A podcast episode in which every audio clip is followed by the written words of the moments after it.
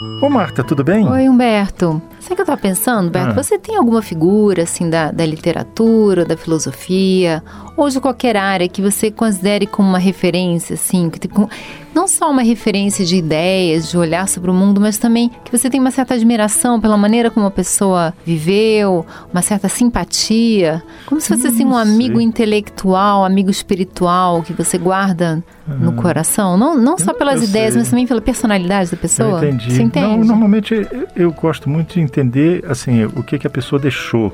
A obra, a né? obra, né? uhum. né?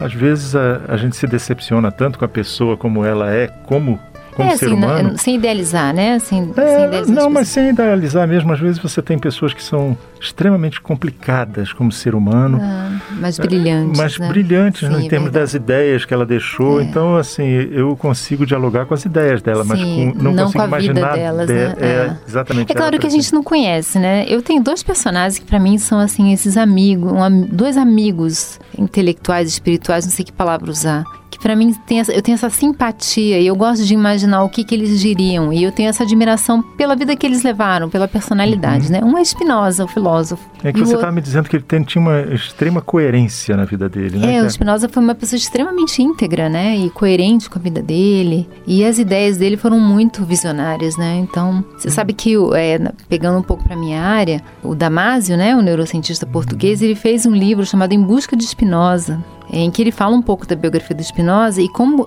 ele anteveu ideias que a neurociência moderna chegou, né? Lá no século 17, 16, sei lá, é, não sei exatamente. Não sei, é.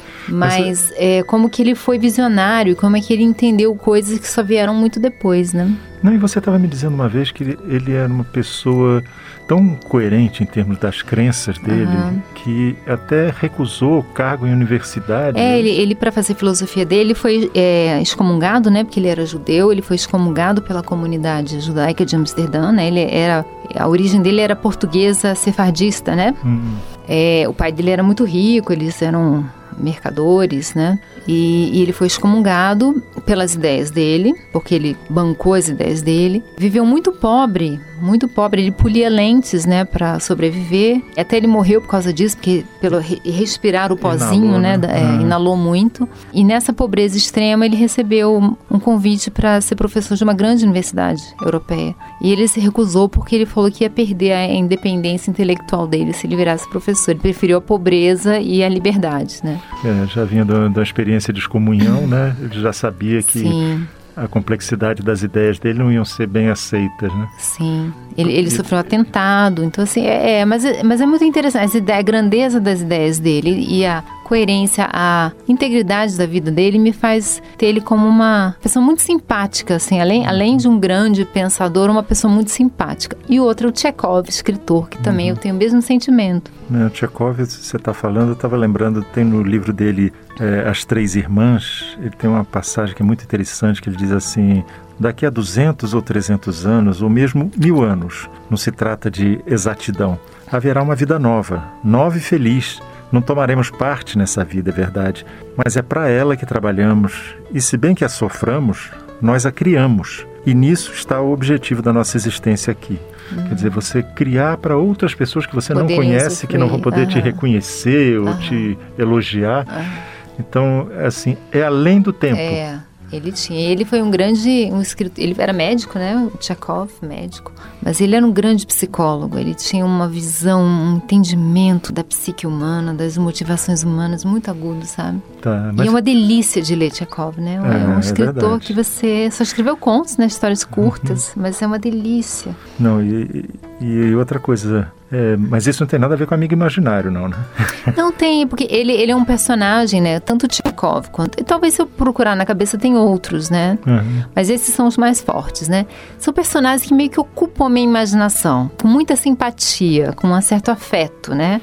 É, por isso que eu falo que é meio como se eu tivesse conhecido, assim, eu tenho um... E como se você pudesse dialogar com eles. É, né? como se eu pudesse dialogar. Eles não parecem, parecem que humanos, assim, é. de alguma forma acessíveis. Eu, é, pela leitura deles, né, eu acho que eu tenho, assim, como se tivesse adquirido uma certa intimidade, uma coisa engraçada, assim. Não, mas é até como Tchekov disse, né? Nessa passagem que eu te falei. Quer dizer, pode ser 200, 300 anos, você ainda deixa alguma coisa para uma outra pessoa, uma coisa boa para uma é pessoa que você não vai conhecer. E sabe o que eu acho engraçado? Assim, eu, eu, eu tenho vários escritores que eu admiro, admiro muito, e tanto quanto eu admiro Chekhov. É, tem outros filósofos que eu gosto muito, que eu acho o pensamento muito interessante, né? Por exemplo, um, um filósofo que eu adoro é Bachelard, que tem uma obra linda, maravilhosa. Mas eu não sinto isso, essa, esse afeto, meio amigo, meio simpático, eu sinto por esses dois. Ah, que legal. Talvez por Hilke também. Ah, é verdade, você tinha me falado de Hilke.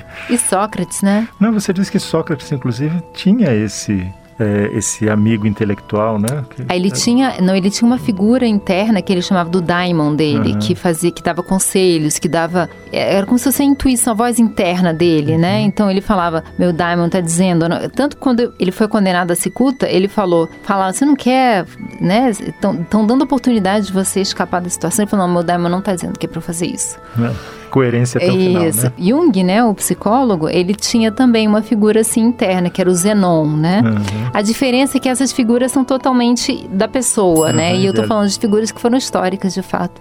Ô, Marta, que legal. Deixa eu te falar, chegou o nosso andar. Vamos tá lá? Tá bom, vamos lá. Você ouviu Conversa de Elevador com Humberto Martins e a psicóloga Marta Vieira.